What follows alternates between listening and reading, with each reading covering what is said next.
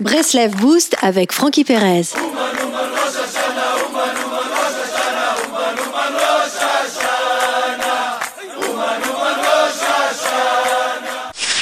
Dès que tout semble aller mieux, les problèmes commencent. Pourquoi? Prenons l'exemple de la vie conjugale. Lorsque, lorsqu'ils sont célibataires, les conjoints cherchent leur moitié, parfois au prix d'une longue et douloureuse attente. Puis soudain, c'est le moment de la rencontre. Magnifique roupa, superbe pièce montée, meilleur animateur.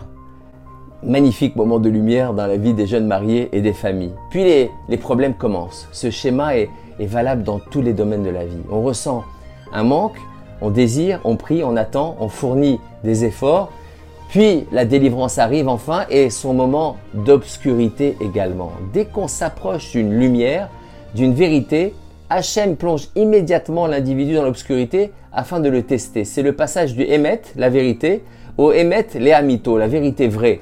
Pour illustrer cet enseignement, prenons l'exemple du Matan Torah, don de la Torah. Lorsque Moshe monta recevoir les Luchot Abrit, le Satan fit croire au Béné Israël qu'il était parti dans l'autre monde. Il est dit que le mauvais penchant montra au Béné Israël une image de Moshe sans vie afin de leur donner un sentiment de désespoir et de les tester dans leur foi.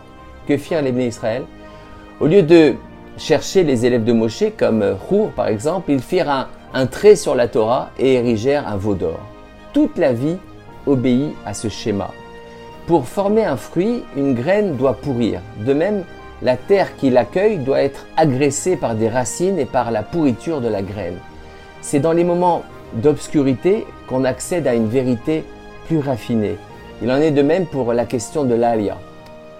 Nombreux sont ceux qui font leurs calculs, essaient de venir en Israël, puis arriver aux portes du pays, surprise, accès refusé. Certains rebroussent chemin, d'autres essaient d'une autre façon. Hachem teste notre engagement en observant la mise en œuvre des moyens pour acquérir ce à quoi on croit.